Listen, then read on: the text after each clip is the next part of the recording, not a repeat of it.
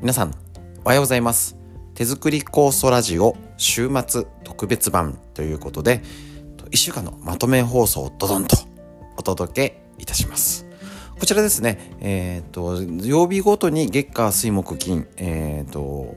分けましてフリーというか今ねフリーというかあの手作り酵素発酵とかいろいろねテーマに分けたやつを月火水木金脳のお話月火水木金。東洋医学の知恵月下水木金ということでお届けいたしますのでだらだら1時間半だか長くありますので適当にお聞きください。いつもねお仕事で聞けない方、ぜひ、えっ、ー、と、この機会に聞いてみてください。いつも聞いている方も、えっ、ー、と、ラジオのすごい気楽に聞けて作業しながらできる分、取りこぼしとかね、聞き逃しってね、案外あったりするので、まあまあ、そういう BGM 感覚的にね、寒いですので、ただ、家にいてとか本読んでるとかなんかの暇な時に、ぜひ、聞いてみてください。それでは、1週間のまとめ放送どうぞ。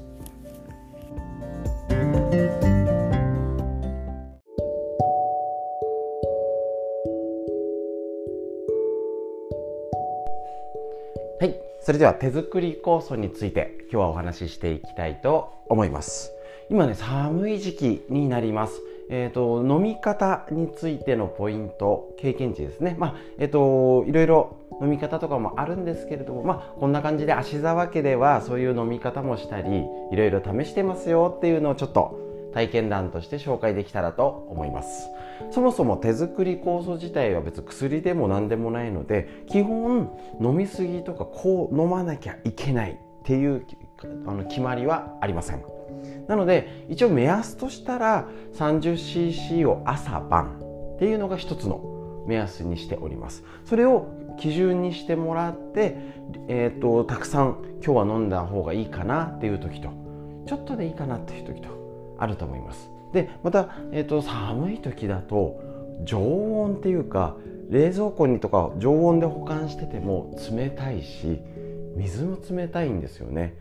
で夏場だったら特に逆にそれが気持ちよく飲めたりとかすると思うし夏場でもエアコン効かせたりとかするので今結構その飲み方の温度をどうしたらいいっていうのが結構ね聞かれたりも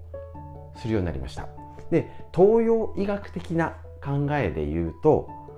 えーと、常温っていうか体にいい温度っていうのは体温基準なんですよ。そうすると今あの寒い時期の常温って相当冷たいんですよ。だからだいたい40度に近い温度が常温っていう考え方をしないと。つまりそれ以下の温度は冷やすものっていう感じになっちゃうんですね。だからいわゆるイメージで言ったらぬるま湯ぐらいにで酵素を飲むと体にとってもいいと思います。で、えーと、注意ですね、えーと、酵素っていうのは温度が高いと活性を失ってしまうのであくまで目安は60度。それより高い温度要は加熱も良くないし、まあ、ぬるま湯で割るといいよっていうふうになります。これね、えーと、とぜひおすすめです。だからちょっとああのまあお湯をね、ぬるま湯を作って割るっていうのが楽かもしれませんしあんまり厳密にね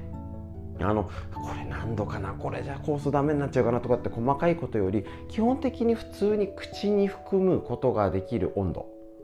ですね。あの手を突っ込める温度って言ったらもう60度あなんていきませんのであこれぐらい普通にぬるま湯だなあちちじゃなくてぬるま湯だなっていうぐらいで割れば大丈夫ですし体温に近ければ OK ぐらいの感じにするととってもね飲みやすくあの飲んだりとか冷たいもの特に体調が悪いって方は酵素や栄養素がしっかり働いてくれる環境づくりにはとってもいいと思います。ただやっぱね何でも難点がありあのメリットデメリット。甘ったるさを感じちゃうんですよ。もともと手作り酵素あね糖度で言ったら多分30%ぐらいだからねあの状態にもよると思うんですけど甘いのは甘い。ですよね。その甘さ自体もちろんブドウ糖だったり体のエネルギーにもなるし、えーと、もうね白砂糖、ね、あれだけの樽でドーンって使ってただ白砂糖だったらもうアリンコを寄りまくり虫飛びまくりですけど発酵っていうことの時間を踏まえてるのでなってないですよね。だから白砂糖ではなくなっちゃってるよっていうのは是非覚えておいてもらいたいんですけどそれにしたって甘いんですね。でその甘さがただ酵素でもちょっと苦手男性が多いんですよね。苦手だよって方もいるしさらに温めると甘さって引き立っちゃうんですよね。なんか要は甘ったるいみたいな。表現正しいかわからないんですけど甘さを強く感じやすい印象があるんですね。そうすると,、えーと、じゃあ体にいいために少しぬるま湯で割って飲もうって言った時に甘ったるさが問題になっちゃうのでここで一つ、えーとアドバイスっていうか結構ねまあ、うち的にうちのアドバイスっていうより結構ね皆さんからこうやったらよかったよっていうのがすごいいっぱい聞くのでああなるほどそれいいねって、えーと、いつも、えーと、逆にそれをね皆さんに紹介したりしてるんですけど生姜をすって入れるとか柚子の絞り汁、まあ、なるべく基本的にはね、えーと、液液体のものっていうよりちゃんと絞ったものがもちろんベストなんですけれどもそういうものを絞って入れるお酢とかと混ぜる。そういう風な飲み方ね、も一緒に合わせてやるのもありかなと。思います。そうすることでちょっと甘さが軽減するっていうのもありますし合わせ技でね、えーと、上手に飲みやすい状態を作る。まあ一番この生姜が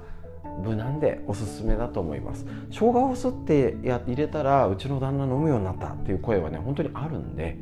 是非ねあのー、体を温めるとか生姜の成分もいいですしそれこそ薬味って使うやつは薬になるって書くので薬になるものを足すっていうのはとってもいいと思いますけどかといって何でもかんでも混ぜればいいっていうわけではありませんので是非代理店だったりねこれまでで大丈夫っていうのは聞いてみてください。意外とおいおい大丈夫かっていう方もたまに苦がりだっけななんかいろいろそれ混ぜてもなって方結構ねいらっしゃいましたので是非試してやってみてください。なのでその時期時期で飲み方飲む量飲む量もこうじゃなきゃっていうよりはあ今日は少しでいいかな今日はいっぱい飲もう疲れてるからねっていうのに合わせて飲んだり時間帯も朝晩って言っときながら自分自由にこの飲み方こういう飲み方いろいろあるよねっていうことでありますのでぜひぜひ自分にとっていい飲み方を探してみる。そんな感じでぜひねあのいつがいいかな？食食前20分よくね2 3 0分前にのそういうね甘いものとかちょっと飲んどくと食欲が抑えられるホルモンバランスっていうのもあったりもしますし、えーと、いろいろ自分に合った飲み方探してみてください。ということで今日は手作り酵素のお話飲み方でした。以上になります。ありがとうございました。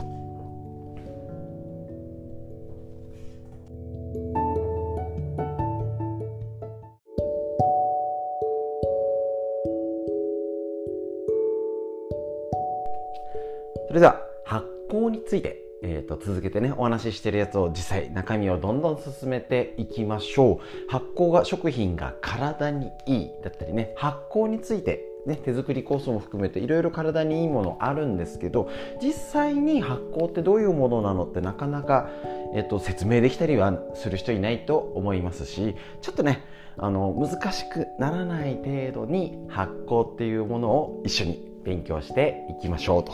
いうことで今日、えっと、前回に続きまして世界の発酵食品、まあ、食品の、ね、発酵を勉強するのが一番分かりやすいかと思います。発酵食品は古くから人間の生活と切っても切れない密接な関係を持ってきました。そのため世界各地に多種多様な発酵食品がありますと。まず日本では日本酒焼酎酢みりん醤油。味噌といったところが代表選手でしょうか、ね、とはいえ一口に日本酒といってもいろんな日本酒があって、えーと、日本には2000以上の蔵元があるってことなんですね。いっぱいありますね。全部で1万以上の銘柄があると言われております。それぞれに味わいの異なる豊かな世界があります。こうした多様性はそれぞれの土地に根ざしたね土地でねお米お水蔵伝来の麹や酵母秘伝の発酵方法の組み合わせにもよってもたらされます。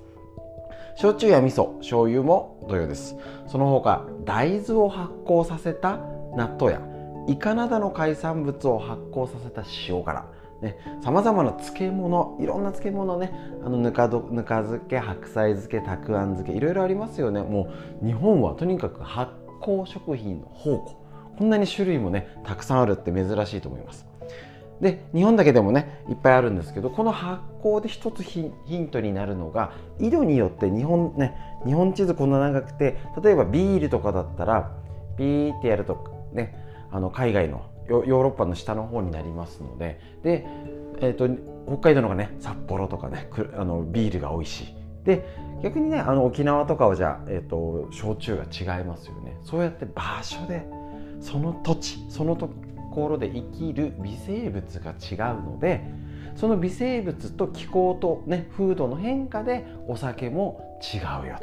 ということなんですね。面白いですね。で、えーと、また世界だとねワインやビールやウイスキーですね。とかその土地に応じたお酒。またね、えーと、発酵にはパンもそうですよね。で中国ではまんじゅう。エスエスエチオピアではテフという穀物の花から作るインジェラというパンのような食べ物。いろいろあるんですよね。世界各地ね。日本の醤油のような調味料も世界にありまして中国の豆板醤。タイのナンプラー。インドネシアやマレーシアのケチャップなどがあります。ウーロン茶やナタデココも発酵食品ってねなんかあのどっかのねえー、と問題とかでね聞いたことあるんですけど発酵による食品ですね。で、えーと、珍味の世界では複雑回帰珍味毛量すごいというべきでしょうか。ねあのキビヤックカナディアンイニアトルアザラシのお腹の中にウミツバメを詰め込んで地中で23年寝かせて発酵した鳥の体液を肛門から吸い出すっていうねすごい匂い臭いねシュートレインでしたっけ？なんかいっぱいありますよねいろいろね。それも発酵食品と。想像しただけでね嫌になっちゃいますけどこういう発酵食品が世界各地いろいろあるよっていうことなんですね。だから発酵っていうのはもう本当に先人の、えーと、生きる知恵として日本だけじゃなく特に日本はね種類も多いんですけど海外に比べね海外世界中で発酵食品あるよねっていうことなんですね。そうするとこのえっとまあ、必然としてその発酵食品が体にとっていいっていうのが当然なってくるわけですね。で今それが例えば、えーと、腸にいいよ腸内細菌にいいよってことで、えーと、コロナも含む免疫力上げようって時に発酵食品がいいよって言われてる一つのねえーと、ポイントになってきます。こんな感じで、えーとえー、と最初に言わせましたこちら今日から物知りシリーズとことん優しい発酵の本今日は発酵工業株式会社編のこれがですね本当にあの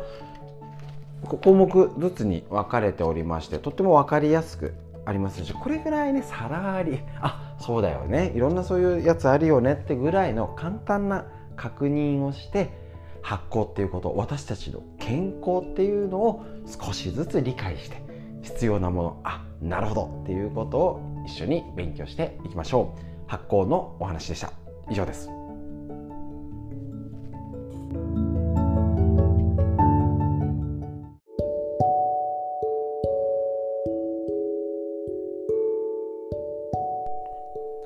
こちら人体常在菌の話ということで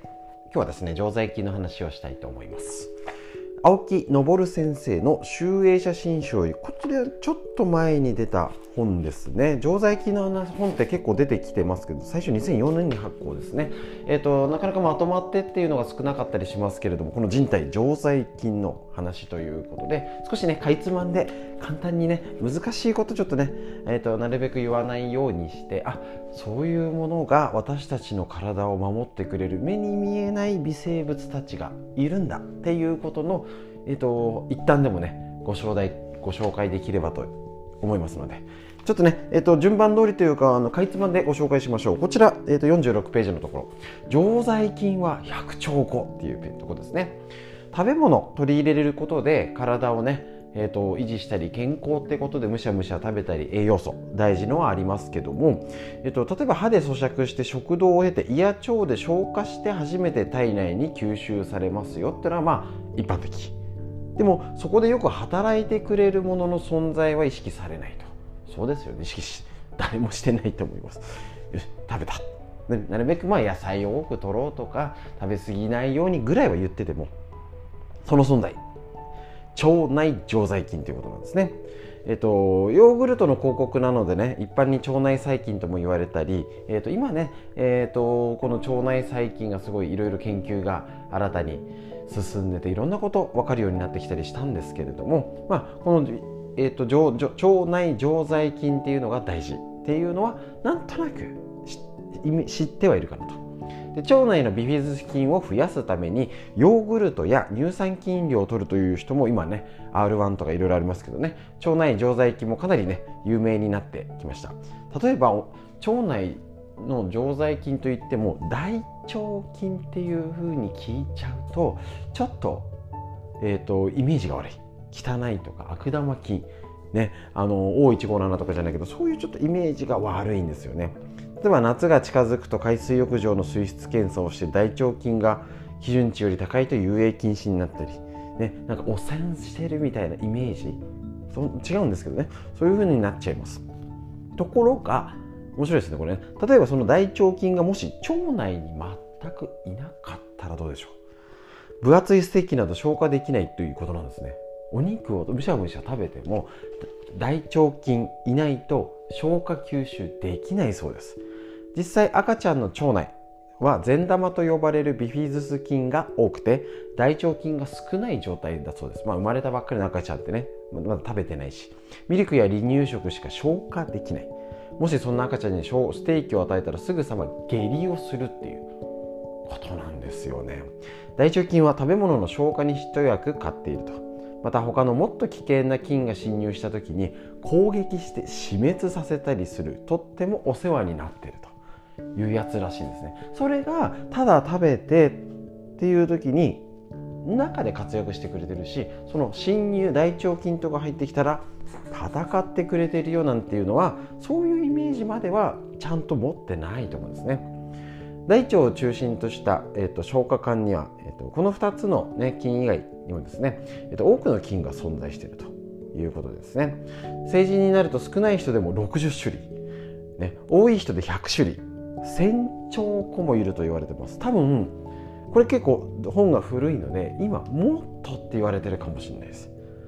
ですね。その重さは、えー、と1キロから1.5キロ。1キロのお肉って食べれないですよ。相当ですよね。それだけいるって言われてるんですね。常在菌がいるのは腸内だけじゃなくて口腔内に100億。皮膚には1兆。ですね。人間の細胞の数は60兆個ですけどその細胞より多いと言われているこの、えーと、腸内細菌、ね、常在菌っていうのと共に生きてる。共に生きてるっていうと何かあれかなと思うんですけどこの本読み進めていくとねあ共に生きることの意味が分かってくると思います。清潔好きの人はそんなに菌がついては大変だと大騒ぎし洗浄力の強いボディシャンプーを使いゴシゴシ体を洗いまくり。血が出るほど歯を磨き何度もうがいするかもしれません。いるね。今増えてるかもしれないです。そして抗菌タオル。増えましたよね。抗菌グッズ。抗菌下着。抗菌靴下のオンパレードで無菌生活を目指すのが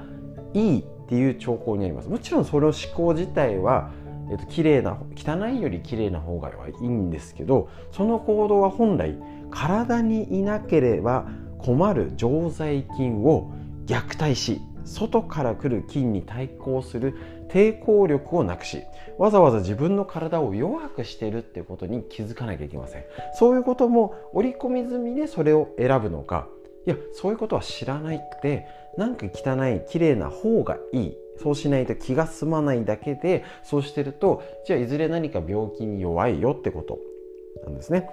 で常在菌あの、まあ、味方となってくれる存在なのにビフィズス菌以外は随分ひどい扱いを受けているのが現実ということでこちら青木先生は気を警鐘を鳴らしておりますのでぜひぜひですねこういうことの理解まずこういうところからですねあそんなにいっぱいいるんだ。で、えっと、食べて、えっと、食べ物からやってそういうふうに腸内環境大腸菌がいてくれるおかげでお肉が食べ食べて消化できるんだ。健康を維持してるんだっていうことをまず知った上でもっとねいろいろやってくれることをちょっと軽く少しずつお勉強していきましょう。ということで常在菌の話以上です。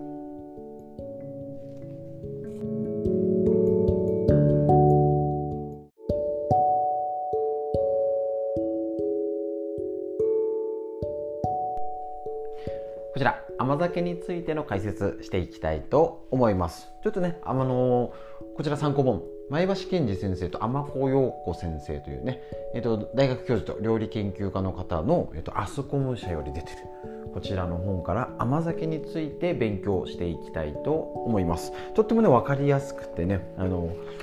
料理とかのレシピも載ってますのでね、ぜひ、えーと、ただ詳しい中身とかね、気になった方は、えーと、買ってチェックしてみてください。で、甘酒、えーと、発酵食品をなか、えー、ね、日頃取りたいって言ってもなかなか手軽に取れなかったりねあの子育て中とかね共働き世帯とかだと時間もなかなかなかったりっていうのにこの甘酒をぜひおすすめしております子供でもね料理ができない旦那さんでもできるぐらい混ぜるだけですのでぜひこちらの甘酒やってみてください。で、えっと、こちらですね今日そのどどんなね体にいいのかっていう理屈を、まあ、簡単にえー、勉強することで今ねこれからコロナだ生活習慣病うつ自律神経とかねいろんな家族の問題にこの甘酒がどういうふうに活躍してくれるのかを確認するととっても勉強になりますので一緒に簡単に確認していきましょう。こちら今日のページ。免疫細胞を強力にサポート。腸を整えるオリゴ糖のパワーということで腸内環境を整えることが免疫力アップにつながるっていう話。もねこちらはみんな知ってる中身ではあるんですけどちょっと甘酒と腸について解説していきますね。まず腸のこと。腸というと胃に送り込まれた食べ物が消化され不要となった排泄物。が通る管と認識されている方が多いかもしれませんが実はそれ以外にもさまざまな役割を果たしている。これがね最近腸のことで分かってきたことですね。腸は免疫を司る臓器。大事ですね。体内に存在する免疫細胞のなんと7割が腸に集中しており腸内にはおよそ1000種類100兆個の腸内細菌が存在していると言われています。腸の中に生息する細菌の集まりよく腸内フローラなんか聞いたことある言葉ですね。において善玉菌。これもね善玉菌悪玉菌って聞いたことありますよね。を優位にする。善玉菌を優位にすると免疫機能が上がるし美容と健康にとってもいい。だから腸をきれいにすることが体がきれいになってお肌美容にもいいよってことなんですね。とっても大事。病気になりたくなかったら常日頃から腸内環境を整えることを心がけましょう。腸内環境を整えるために必要なことは善玉菌の餌になってくれるオリゴ糖や食物繊維を豊富に含んだ食品を摂取すること。これ自体が結構難しかったりなんか腸内環境を良くするは知っててもどこまで何をしたらいいかがわからないんですね。これ解決してくれるのが甘酒ってことなんですね。こちら、えーと、腸内環境をね整える善玉菌の餌になってくれる先オリゴ糖と食物繊維。これが甘酒がに豊富に含まれてるってことなんですね。えーと、こちら麹甘酒を飲むとオリゴ糖や食物繊維ですね。特に水溶性および不溶性の食物繊維が多く含まれるのでなんかオリゴ糖は甘いからイメージ湧くんですけどなんかあの甘酒に食物繊維が入ってるってなんかピンとこないんですけど入ってるんですよね。えーと、こちらオリゴ糖や食物繊維によって元気になった善玉菌がどどうどうなるの？乳酸や酢酸を作って、まあ、細かいのいいですよ。腸内を酸性環境、まあ、環境を良くして腸粘膜にバリアを張って善玉菌の増殖を防いでくれるっていうお掃除屋さんしてくれるんですね。不溶性の食物繊維は腸内を刺激して前動運動要はこういう腸が動いて移動する運動ですね。を活発にしお通じを改善してくれる。超大事なことをしてくれてるってことなんですね。また麹甘酒に含まれるたくさんの酵素によって消化吸収がスムーズになりストレスや疲労を感じにくくしてくれるんですって。もういいことだらけ。ですね。そして免疫力がアップすれば健康的な体を維持できるようになるっていうこと。間違いないですね。免疫力の強い人はたとえ病気になったとしてもそうなんですよ。回復が早い。つまりウイルスは入ってくるけど免疫力が強ければ発症しないもしくは症状が抑えられるんですね。で、えっと、こちらね今言ったように病気の回復も早いし病気予防という目的だけにとどまらず。回復力を高めるという意味においても甘酒飲み続けることが推奨できるということなんですね。日常はもとより風邪をひいた時こそ甘酒。ぜひこの習慣を身につけるですね。もちろん、えーとね、美容にもいい、まあ、今ね男性も美容に気にすたりね、えーと、若い子でもねお肌を気にするって方増えてて普通はサプリメントとかねですけどてかサプリメントだと思って甘酒飲むと最高ってことなんですしかも手作りだから買ったものよりも断然いいっていうし今みたいに腸にもいい美容にもいいね免疫力もアップして何にもね何にも対応できるという素晴らしい甘酒を理解するとあちょっとの手間ぐらいいいな。むしろ買ってなんかいいんだ聞いてんだか聞いてないんだか分かんないよりは昔からいい国の金日本古来の金の麹菌使って手作りでやったこの甘酒。もうね作らない手はありませんので是非、えーと、簡単ですので作ってみてください。甘酒の話以上です。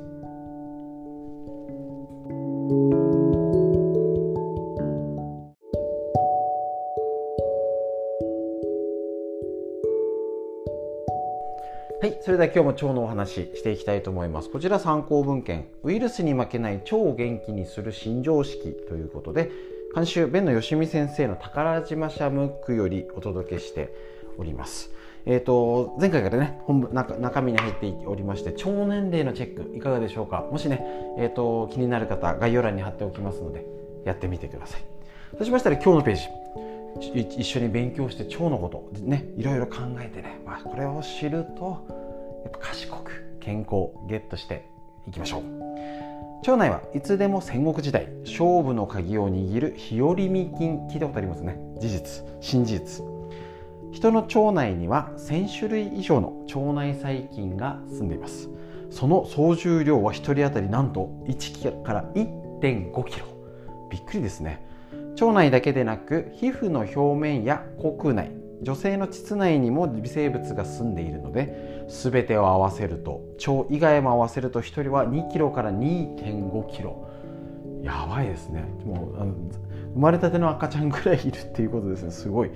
1000種類以上とも言われる腸内細菌のうち詳細が分かっているのは300から400しかないそうです。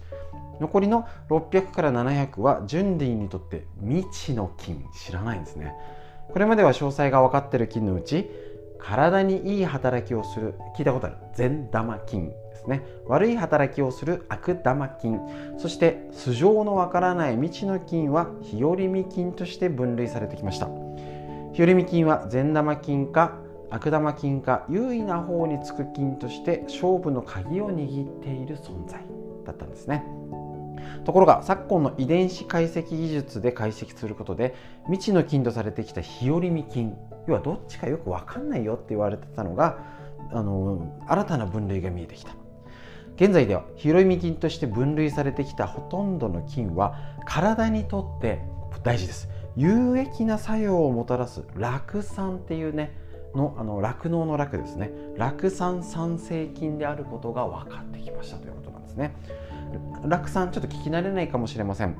酪酸はがん細胞の抑制や免疫機能の正常化に大きな働きをする短鎖脂肪酸の一種、まあ、細かいことはいいですよ。で実は健康長寿なお年寄りの腸内にはこの酪酸酸性菌とビフィズス菌が560%の割合で進んでるそうです。長寿菌ってことですね。このことから酪酸酸性菌とビフィズス菌を合わせて長寿菌と命名。この長寿菌が腸内の6割以上を占めていれば健康の長寿のもちろんね絶対条件じゃないにしても腸のことがね長寿にも関わるっていうことがね特に最近分かってきたということなんです。そうすると結局なんたら菌ビフィズス菌要はあの今まで分かってきた特定なものだけじゃなくて他の菌もいろいろ大事だよね。なのでいろんな菌を摂取するっていうのも大事ですし私やっぱりここでおすすめなのが甘酒。もちろんあと手作り酵素もそうですけどこれって分かんなくても発酵食品として取ろう。その中にきっともちろんね例えば乳酸菌が多いよとかもあると思うんですけど私ねあくまで研究は研究。ね、一つの目安になるんですけどやっぱいろんなものの中で生きてるっていうのが大事だと思うので要はこれが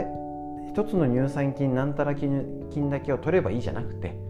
やっぱり食品として甘酒取ろうよ手作り酵素取ろうよ他のねもしできたら漬物とかもやろうよっていうことがいろんなまだ分かっていない体にいいことするしかもそれが長寿菌健康にまでねがん細胞の抑制や免疫機能を正常化するまでの働きっていうことが分かってきてるってことになると思うんですね。なのでぜひ皆さんがもし発酵食品作ったりなんかちょっとした漬物でもいいんです。ねそれがちゃんと体にとっていいんだ。ねただの味噌汁じゃない。最高の味噌汁、ね、手作りの生きた味噌だったり。すると生きた微生物を取る発酵食品で腸のためにすることは長生きにもつながるっていうこと。これをね知ってないと昔の生活とかしてなんかこれは体にいいのかなって言ったらもったいないですから。是非こういうお勉強をちょっとするだけでああなるほどだから腸元気にしなきゃなんだってことが分かると思いますし例えばその腸年齢チェックしましたでしょうか？まずい方はやらないとやばいよねってことがわかると思います。だから今こそ腸元気にしていきましょう。腸の話以上です。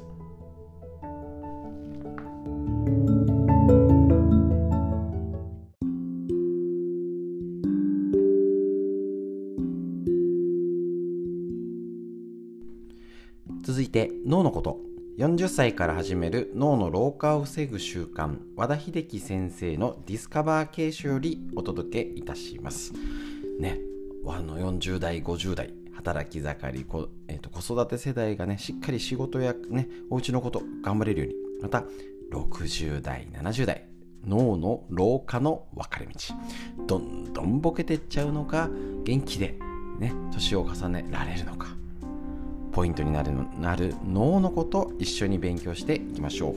今日の話こちらですね、えーと、脳の前頭葉アウトプットを、えーと、鍛えることでぜひ脳活性化。その実践方法脳の出力系を鍛えるってことでご紹介します。今日のページ。思い出すきっかけとなるものを身近に置こう。日記やブログ、フェイスブックは日常の小さな出来事でもあえて思い出そうとすることで出力系の鍛錬になるってことですね。なるべく日記もね、人に向けて書けるとベスト。えっと、無理に、えっと、鍛錬になるとな言いましたが、無理に思い出そうとするまでもなく、何かのきっかけで次々と記憶、思い出が蘇ってくる場合もあります。普段からそんな思い出の連鎖のきっかけになってくれるものを身近に置くとこれもまた出力系の鍛錬にはうってつけのツールになります。例えば地図。地図帳をめくっていると青春時代に旅したあの山村や港町。かつて家族で旅行した観光地のこと。そしてそこでのさまざまな思い出が走馬灯のように巡ります。いいですね。なんかあのちっちゃいやつでもいいし海外行ったことある国旗を置くのもいいかもしれませんよね。そういうのをねあの探すってのことも大事。辞書や単語帳などもいいかもしれません。言葉の記憶の確認になるということはもちろん懐かしの英単語帳のなどはその単語帳を使って必死に受験勉強をしてた頃の何気ない出来事もにわかに思い出されてくるものです。昔のね実家ぜひなんかでねお実家に帰ったりとか。あ懐かしいとかね。私はなぜか、えーと、掛布人形家にあったんですよね、うん、時代ですよね。あのなんでしょうね。掛布人形に。ななえっ、ー、とパパーマンセットがあった気がするんですけどね。まあいいや。そういうね なんか昔の思い出すものがあると。いいですよね。また図鑑やカタログ子供の頃に夢中になった昆虫図鑑若い頃にハマったオートバイのカタログからは好きだった昆虫やオートバイのことだけでなくそれらに熱中してた頃の自分自身の思い出までがふと蘇っていきます。またあの自分自身あの頃このじあの二十歳ぐらいとか一番楽しかったなってものもいいかもしれませんね。中にはねあの時のあの時代はちょっと苦しかったっていう人もね。大体であそういう時ありますから。そういうのを思い出さないようにしてね。いい思い出いいですね。その頃の熱い思いに再び浸ることが脳に心地よい興奮を呼び起こします。このことがまた脳の活性化を促進し一石二鳥の相乗効果が期待できるというわけです。いいですね。この脳についてやっぱね活性化するのにねいいことを思い出す。でその思い出せるものをあの大体はもうみんなねこたつに入って手の届く範囲になんかいっぱい置いちゃってないですか？大丈夫ですか？そこからね視界感に入るところに置くと良さそうですね。是非そういうねああこの時楽しかったなよかったなっていう思い出の時のもの。あると。いいかもしれません。ということで、えーと、脳の話以上です。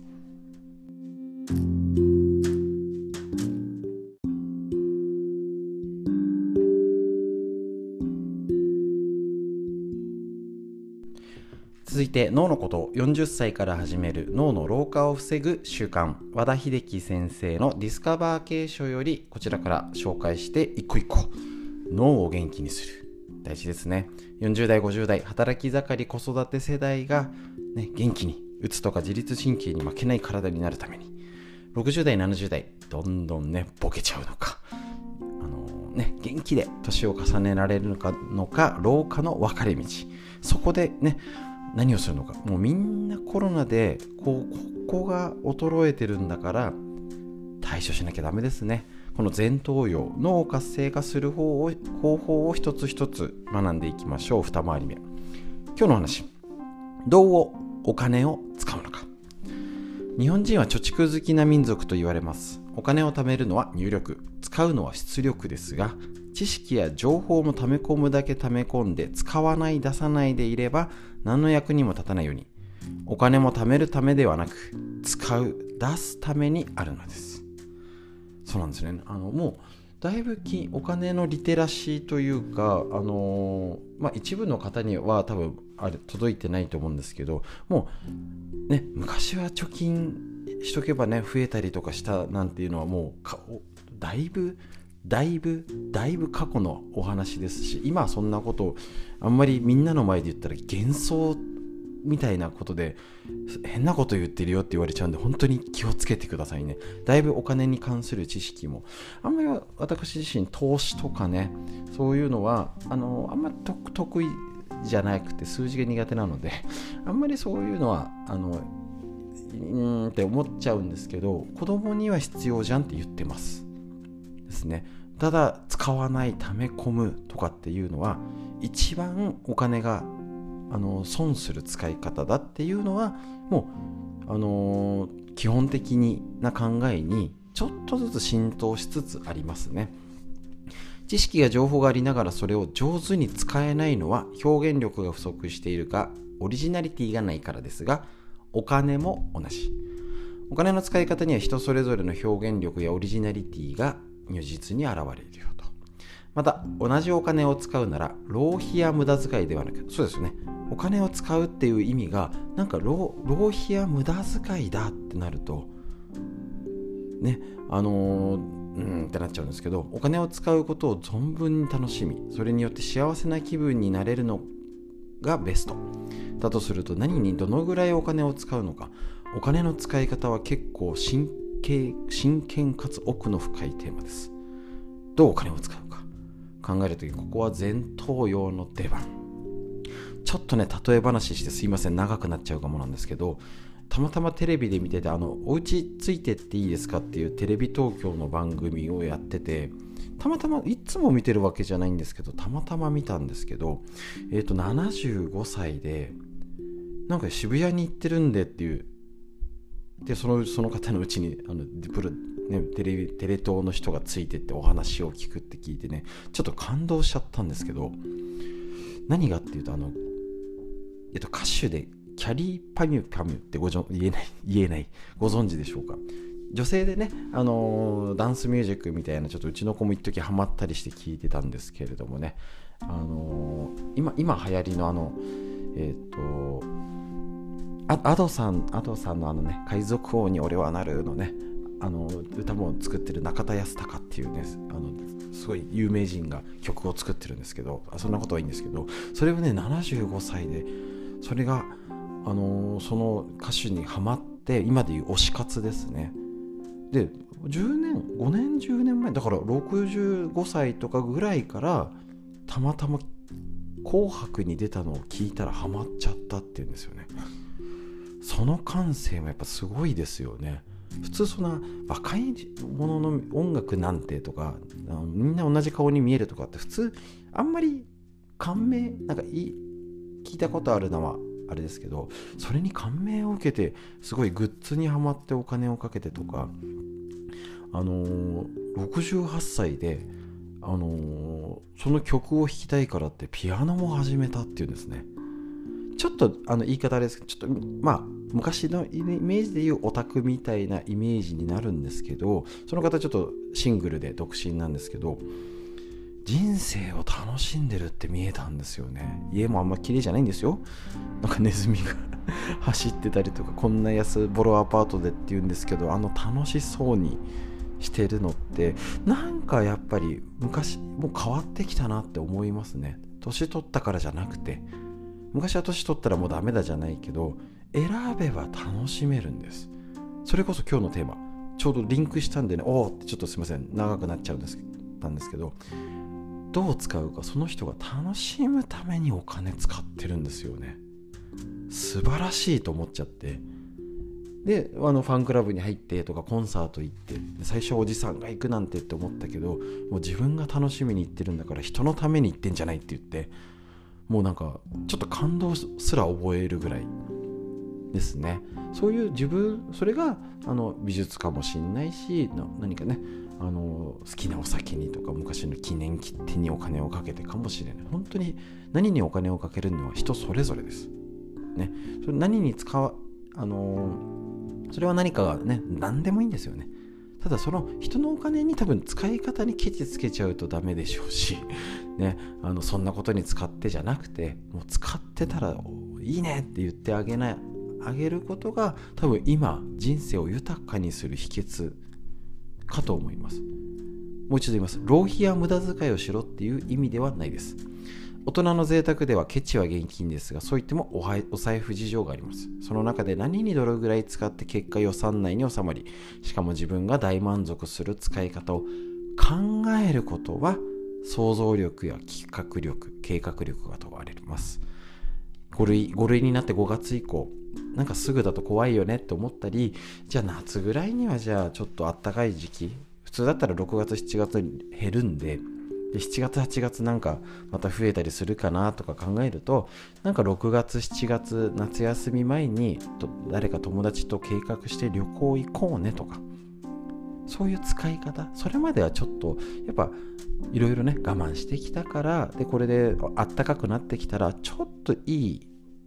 いいいいとこのご飯食べ行かないとか。ね別にその、ね、浪費しろって意味じゃないので何に使うかを考えて妄想しましょう。大事です。そして楽しむこと、ね、誰も楽しませてはくれません。自分で楽しむ。それを自分で選択して今があります。是非自分で使い方を考えてみましょう。脳のお話以上です。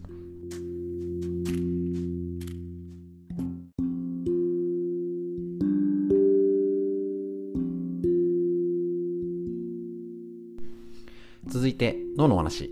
40歳から始める脳の老化を防ぐ習慣。和田秀樹先生のディスカバー継承よりお届けして、えーと、脳のこと。40代50代働き盛りがしっかり頑張れる。自律神経うつなどにやられないように。で60代70代老化の分かれ道。どんどんボケちゃうのかまだまだ元気で、ね、年を重ねられるのか。今やるべきこと整理しておきましょう。今日の脳の話。前回に続いてお金について。結構お金のことってねシビアにはなりますけれどもとっても大事なことです。現役時代は子供の教育費やマイホームローンに追われてまたリタイア後には年金生活になることから節約しなくてはと多くの人が考えがちです。しかし長年ルーティンの生活を送り続けた上にそれでなくても閉じこもりがちなリタイア後にもうただひたすら節約生活では脳の出力系前頭葉が刺激されるチャンスはなくなってしまいます。本当にねあのちょうどちょうど今日聞きましたけどねもう頑張って貯めて貯めて貯めてなくなっちゃってねいっぱい残ってたって言ってねこんもったいないよねみたいな。ね分かんないことなんですけどね。いやー楽しいのに使うのがいいですね。余裕がないからこそ限られたお金しか入ってこないからこそその限られた資金をどう使えば自分自身や家族がハッピーになれるか、ね、そう自分自身や家族周りを、ね、楽しむお金の使い方は巡ると思います、ね、それを前頭葉全開で考えるんです。だからね自分にも周りにも一石二鳥三鳥四鳥もしその結果に素晴らしく満足できればそれが前頭葉には何よりのご褒美。ますます張り切って働いてくれるようになり脳を若く保つことができます。またお金は使う時には使う方がかえって節約になります。普通は今月は贅沢をしたから来月を引き締めようかなとおのずとなるものですが一方でケチケチ生活で余剰金が生まれても贅沢してないんだからこれぐらいはとつまらないものにちびちびとお金を使い結果的に無駄遣いをしてしまうことはまあまああることだからです。前回も言いました。別に浪費をしろとか無駄遣いという意味ではありません。前頭葉を使ってお金を使う金遣いの達人になるのかただちまちまとお金を使う人になるのかそこがまたいつまでも若い人老化して老化していく人を分かつ一線になります。ちまちま、ね、出すのを渋る人は入ってこない。もしくもしくは入ってきても無駄に使っちゃう人周りにもいませんか？いや本当にそうだと思います。よくねなんか引き寄せの法則だかなんだかそういうのあんまりねあの得意ではないんですけどやっぱりあの楽し,、ね、楽しいところに楽しい人集まるとか類は友を呼ぶですね。ね、なんか愚痴ばっかり言ってる人にはそういうのねなんか暗い感じの人が集まるとか周りがそういう人しか残らなくなるみたいになるようにやっぱりお金を楽しく使うところにお金は巡ってくるっていうのはあるんじゃないかなと思いますしどうしてもねその心配が先に立っちゃったりねなんか今人生100年時代なんて言われてるので余計なおのこと心配だって言うかもしれないんですけど結局不安が先に立っちゃってるんですねそれって。心理的に言うと。そうすると楽しい未来を描けてないってことなんですよ。要はもうこの先まずいからお金がないと不安だ不安だ症候群になっちゃってるんですね。ただどう見てもいろいろね経済的なこと日本はあるかもしれないんですけど大体よっぽどの浪費でたいね使いまくってるなら別まあ使いまくったらまたあれですけど日本でねあのある中で樽を知るじゃないですけどそのあ持ってる中で上手に使うっていう精神だったらふさあの不安が先に行くってないと思うんですよ。それこそ欲でもっと欲しいもっと欲しいだと足りなく足りない足りないでないと不安だっていう悪循環になっちゃってると思います。だからあの無駄遣い浪費しろじゃなくてある程度は将来のことね全部不安だじゃなくて今を楽しむっていうこととっても大事。でそれが結局脳が喜ぶボケにくいようになる。溜め込んでってボケちゃってお墓にも持っていけないですからね。是非今をね大事に。今を楽しむためにお金を上手に使いましょう。これが脳のこと大事です。以上です。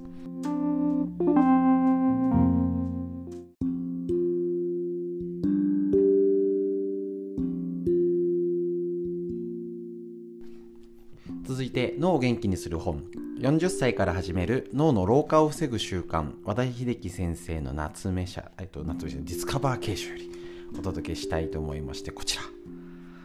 ですね、えーと、40代50代働き盛りがしっかり仕事、ね、子育てに頑張れるように。また60代70代脳の分かれ道どんどんボケちゃうのかまだまだ元気で楽しく生活できるのか脳を活性化する方法を一緒に勉強していきましょう。この本のテーマは前頭葉を元気に活性化、ね、40過ぎて最初に衰えるのは感情です。いきなりねあの家族が誰だか分かんなくなっちゃうとか明日もう寝たきりですっていう率は70歳でも9割方ないんですよね。じゃあ今何衰えてるの？前頭葉。それを一緒に勉強していきましょう。今日のポイント。行動言葉と行動をセットにする。仕事ならやるといったやることやるべきことをきちんと実行するのは当たり前。それができればできなければ信用を失いますから誰もが必死になってやり遂げます。しかしプライベートや家族のことましてや自分自身のことになるとまあまあね別に仕事でもないんだしそのうちやればいいやとかついつい先延ばしにしてしまうとか悪くすると放り出してしまうなんてこともありそうです。結構ね家庭でって男性もそね。ありがちなんですよね。外ではいい顔してじゃないですけど。男性だけじゃなくて女性もあるんですけど。ね、往々にして、えっ、ー、と、すげえ外ではいい感じなんで、家だとね、なんでそんないい加減なとか、もう自分勝手なんだからって言いたくなっちゃう。人もいるんですけどね。しかし、どんなに素晴らしいアイデアや考えを言葉に出力しても、実践が伴わなければ、一体何のための出力なのでしょうか。というと、ここで、だから余計なことを言わないに限ると、言いそう、言いそうだな。考えを口にしなくなる人は、やることもなくなって、言うまでもなく脳の老化。ボケ状態への道にまっしぐらになります。なんか、こう聞くと、別になんか義務感とかじゃなくてよし今年は温泉旅行行くぞとかでもいいですよねそういうことで言ってるだけの人本当いますしねもうだ誰も連れてってくれないし誰も楽しませてくれないですからね。基本は。そう。だからななんでもいいですよね。なんかなかなかあのじなんか先に実家に帰ってないから今年こそ行くぞとか。ね、あのあそこのお店に行きたかったの今年は食べに行くぞとか。でもいいんだけどそういうことを逆に言葉に声高に口に出しちゃってじゃあいつ行こうかなとかって言ってほらまた口ばっかりじゃなくて言って実践する方向に鼓舞して行動するのもありかもしれません。ですね。脳の若さを保つには自分の考えを言葉にする出力だけでなくその考えを実行するということをセットにすること。むしろ行動するために言葉に出すぐらいの気もあ言ってるじゃん。すいません。先に言っちゃった。行動するために言葉に出すぐらいの気持ちになること。やるぞと宣言してしまえばやらないわけにはいかなくなります。だからやるって決めちゃってあの行動しちゃうのもありですよね。もう旅行行きたいって言っていつ行けるか分かんないけどまずネット開いていつ空いてるか見るとか今金額見るとかも。いいしもう行こ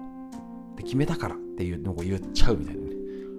そういう行動もありかもしれません。そしてアイデアを実践しようと思えばその実践方法を必死になって考えます。そのその過程がいいんですよね。脳の老化を防ぐことができます。一応ね今年とか5類になるよとかって言っててもどうなるか分かんないですよね。その時にあのどうなるか分かんないからやめようじゃダメなんです。とにかくじゃあ、えーと、6月7月ぐらいにはなんか計画立てようとかできるか分かんないけどちょっと久々に集まるのをちょっと日にちだけ一回決めないとか、ね、この何月何日の夜開けといてっていうふうにもう決めちゃうとかありです。ぜひ言葉と行動をセットにしてみましょう。脳のお話以上です。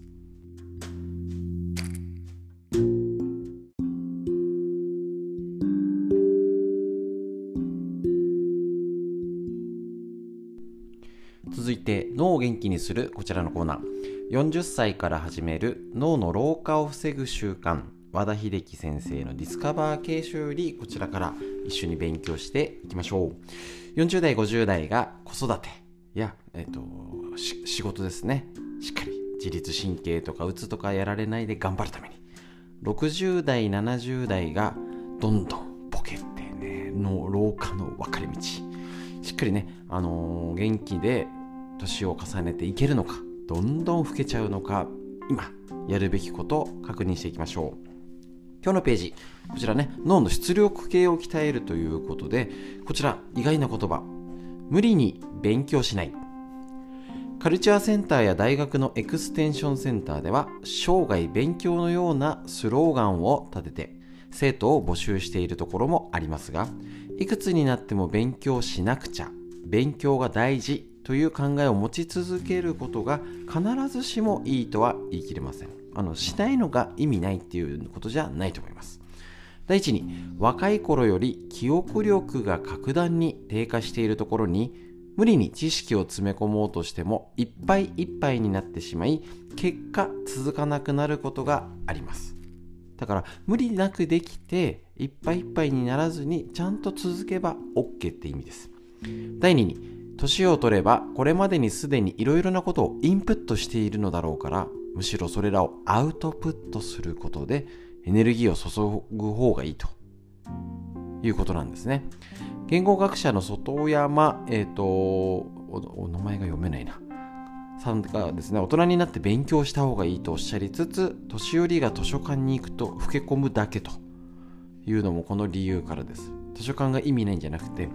ただシーンと喋らずに黙々と、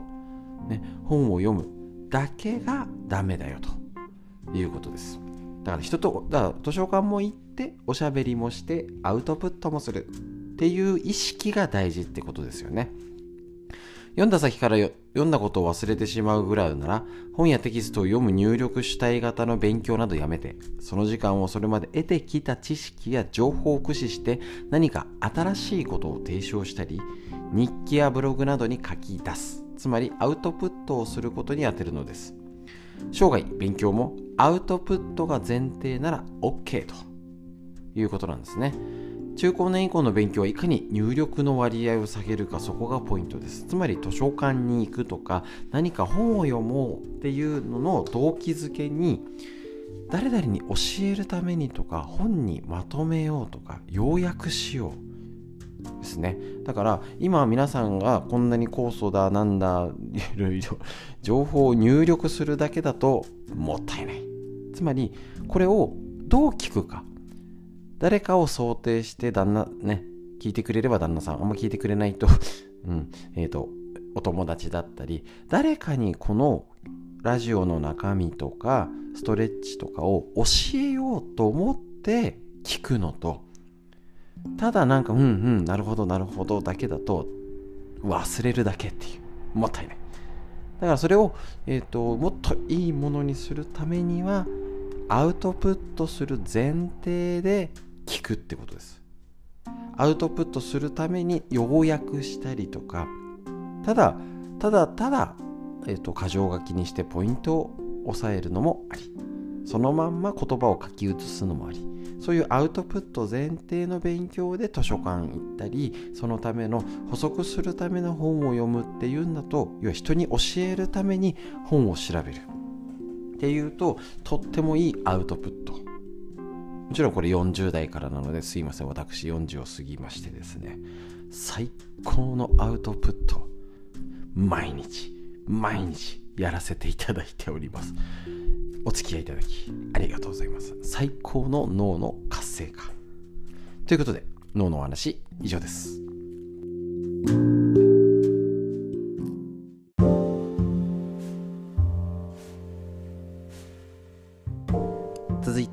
な知りたい東洋医学の知恵。参考本。緑薬品漢方堂の毎日漢方。体と心をいたわる365のコツ。いいですね。桜井大輔先生の夏目社よりこちらね分厚い本なんですけども365日365の知恵が凝縮されております。土日の分はぜひご自分で確認してみてください。これね一家に冊おすすめですね。コーヒーは一長一短適度なお付き合いを。ね、うちも結構コーヒー、母もそうですけどね、みんなコーヒー好きで飲んでおります。毎朝のコーヒーが一日の活力という人も少なくないと思います。中医学で見ると、コーヒーは温性で利尿作用や興奮して熱をこもらせる性質があります確かに眠気を覚ますにはぴったりですが体内に熱をこもらせてしまい潤いを消耗してしまう性質はちょっと厄介です。特に便秘でコロコロの便が出る方は控えるようにした方がいいということなんですね。まあねあの利尿作用や興奮して熱をこもらせる。もともと熱がこもりやすい人は要注意ですけどね。また熱がこもるということはイライラやのぼせが増したり炎症性の肌トラブルを悪化させたりする可能性があるのでイライラやニキビアトピーがある方はご注意ください。と言っても昨今ではコーヒー昨今ではコーヒーには心疾患や脳血管疾患などの病気のリスクの低減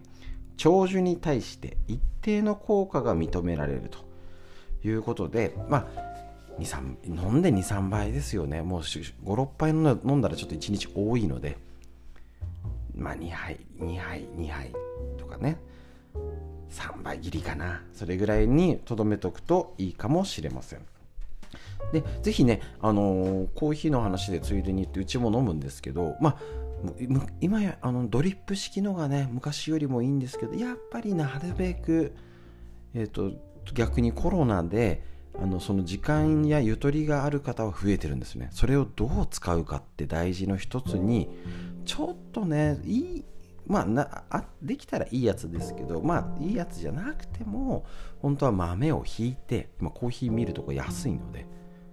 引いてあの香りを嗅いでねコーヒーの香りにすごいとってもいいですからね。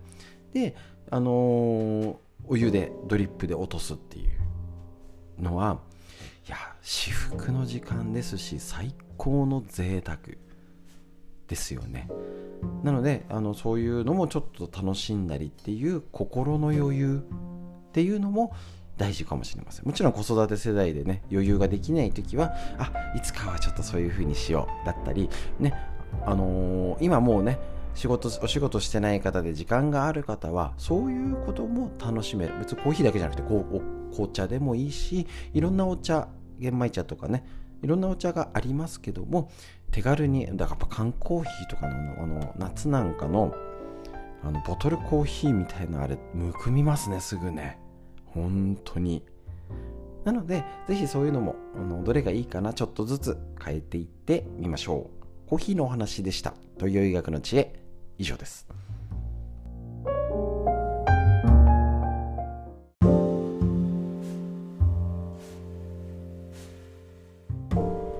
続いてみんな知りたい東洋医学の知恵。こちら参考本。緑薬品漢方堂の毎日漢方。体と心をいたわる365のコツ桜井大輔先生の夏目処理。お届けしております。今日は気体状態になってないかセルフチェック。気の流れって東洋医学言ってまあ見えないんですけど気血水なんて言ってて私自身の解釈だと結局は血液リンパ神経その間にあるね液体だったりいろんなものがありますよね。あの体だったら脳脊髄液とかもあるしそういうのの全体の流れなんじゃないかなと思います。ざっくり考えましょう。気体。気が気気が滞ると書いて気体とは気の巡りが悪くなって停滞している状態です。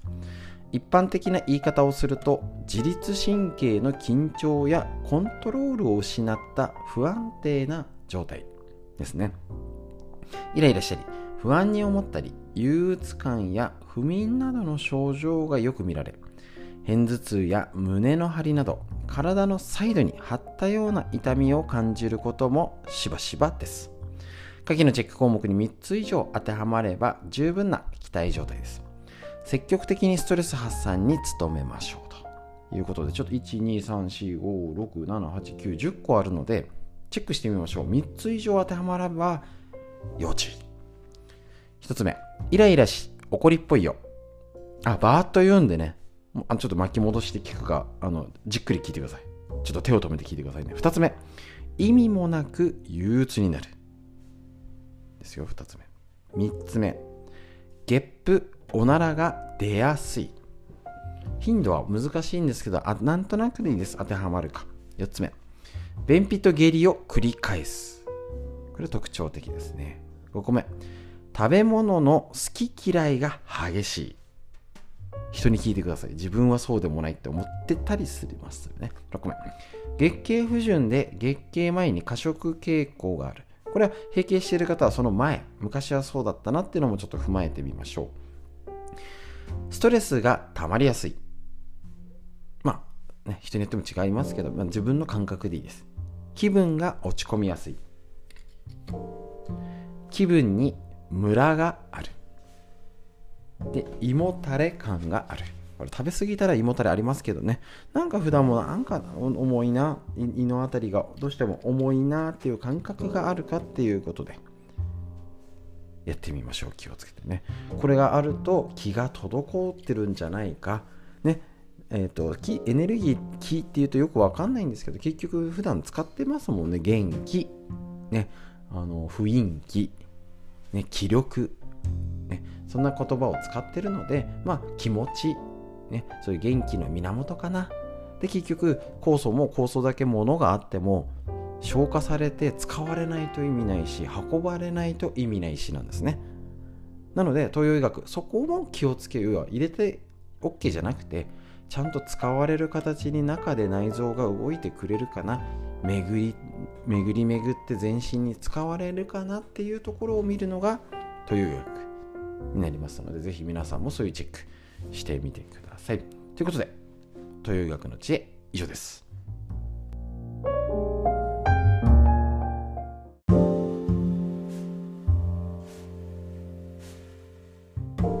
続いて、みんな知りたい東洋医学の知恵、緑薬品漢方堂の毎日漢方。体と心をいたわる365のコツ桜井大輔先生の夏目社よりこちらで。2月入りましてねチェックしていきたいと思います。ちょうど寒い時期にいいテーマですね今日のは。365日365個の昔の先人の知恵が凝縮されております。ぜひおすすめですのでね一家に一冊分厚いんでねあれですけどまあ一個一個はねこうやって読み切りで見れるので、ぜひ購入してみたり、プレゼントに活用してみてください。今日のページ、冷えのぼせタイプの冷え性は動いて熱を作り出して、足は冷たく頭は熱いという冷えのぼせタイプの冷え性の人、要は冷えてるけどのぼせてるんですよ。足が冷えるからと温めたり、のぼせるからと冷ましたりしては、症状がさらに悪化して原因が複雑化することになりかねません。適切な対策は、お風呂の水をかき混ぜるように、気や血を巡らせて熱を均一にしてあげることです。具体的には、滞った血流を巡らせるための運動や、深呼吸などがおすすめです。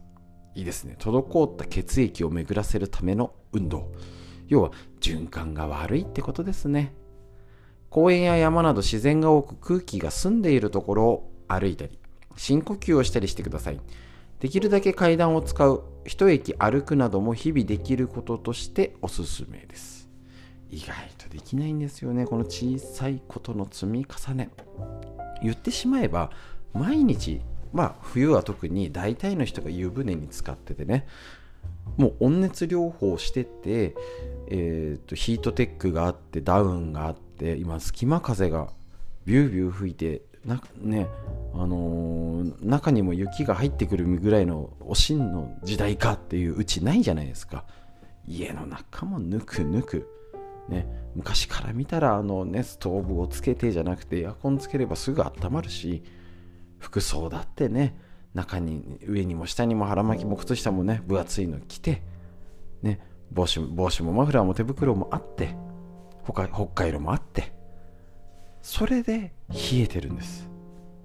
だから冷えっていうもののイメージをちょっと変えないといけないんですね。だからそあの冷えてますかって言われても例えばあの寒い冷えてるんだけどまあなかなかねって言っててもっと対策をちょっと腰を据えてじゃないけど気合を入れてやらないと今の症状の改善はなかなかできないんじゃないかなと。いうことになりますのでぜひぜひね体を冷やすこと、ね、温めること考えて実施してみてください。東洋医学の知恵以上です。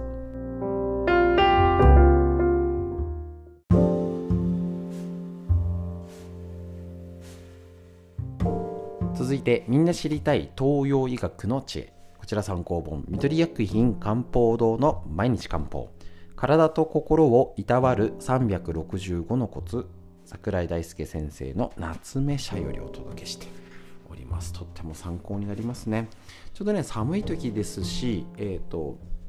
あちょうどいいですね今。なんかちらほら出始めてるんだか風邪なんだかわかんないよって言ってたこの今日のページ2月2日。冬のうちの対策が春の花粉症を軽くします。間違いない。春に悪化する花粉症の症状を軽減するためには実は冬の間に体を整えておくことがとても大切です。季節の養生というのは次の季節を快適に過ごすための備えですから冬から始める花粉症対策では花粉など外敵に負けない体づくりをすることが第一です。とにかく腸もそうですよね。元気にする。外敵である邪気から身を守る防御の役割を果たすのは体表を取り巻く液防衛の A に気持ちの気液というバリアエネルギーです。花粉症の症状を軽減するにはこの液を十分に体内に溜めて体を守る力を高めること。液を高めるには一朝一夕ではできないので冬のうちから体質改善に努め体調を整えておきましょう。具体策は56と64飛ぶな。これがちょっとこの本の難点。ただこの聞いて分かりましたかね？体表を取り巻く液が多分常在菌と思ってます。私の解釈で。でそれを守るバリアエネルギーをこのコロナの3年間で殺してます。というと花粉症が出やすくなったり症状がひどくなったりもしくはもちろん違う形で出る肥満だったり老化とかですね、えっと、他のアレルギーで出るっていうパターンもありますから花粉症だけひどくなるとは言い切れないんですけども条件は悪いよね。ってことは間違いなさそうです。だって3年間みんな運動不足で人と会わないでねあの食事も変わっちゃったりねあのいろいろしててどちらかというとひまあでバリア機能を衰えさせてるよね。除菌殺菌で。間違いないですから。ちょっとね覚悟するなり逆にそれを分かった上であの行動しとけば OK ということ。ぜひ特にいつもひどいよって方ほどあの花粉の飛散量にかかわらず今から対処しておきましょう。ということで花粉症のお話東洋医学の知恵です。以上です。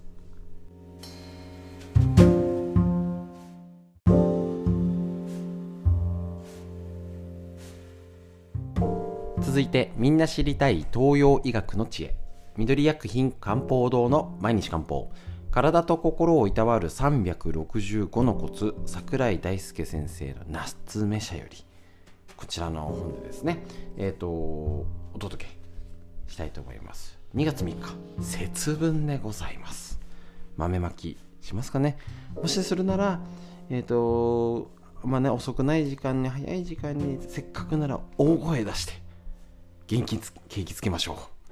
今日のページ。目を休め深い呼吸で肩こりとさようなら。間違いないですね。近年デスクワークをしている人の多くはパソコン作業が伴い朝から晩までモニターとにらめっこしているという状況も少なくないでしょう。パソコン作業では目への負担が大きく血を多く消耗します。すると血流の悪化に拍車がかかり肩の痛みにつながります。普段パソコン作業の多い人は家でのテレビやスマホそして本を読むなどの目を使うことを減らすようにしましょう。難しいんですけど目の疲れね。でもぜぜひせっかくなら目の周りに海の精塗ったりツボ刺激。っていうことでマッサージしたりねやっぱね何にもしないはね老けるだけね悪くなるだけ。やっぱね今の時代は本当にスマホにね目を酷使するどの年代もね子供も大人もねお年寄りもね目大事ですので必ずケアするようにしていきましょう。またストレスが多い人は気の巡りが悪化することで血流が悪くなるのでまず深呼吸を。ストレスを吐き出すようにイメージして大きく深呼吸します。体内に空気の流れを作りしっかり巡らせましょう。その他気の流れを促す柑橘類や香味野菜ローズやミントジャスミンなどのハーブティー。いいですね。これ別まあいろいろまあお茶ね薬局とかだかどっかで手に入りやすいのでなんか楽しみながらねこれが何に効くもいいんですけど楽しみながらいろんなお茶をいただきましょう。特に今ねペットボトルとかよりはやっぱあったかいねあのお茶飲むように気をつけてみてください。それでは東洋医学の知恵以上です。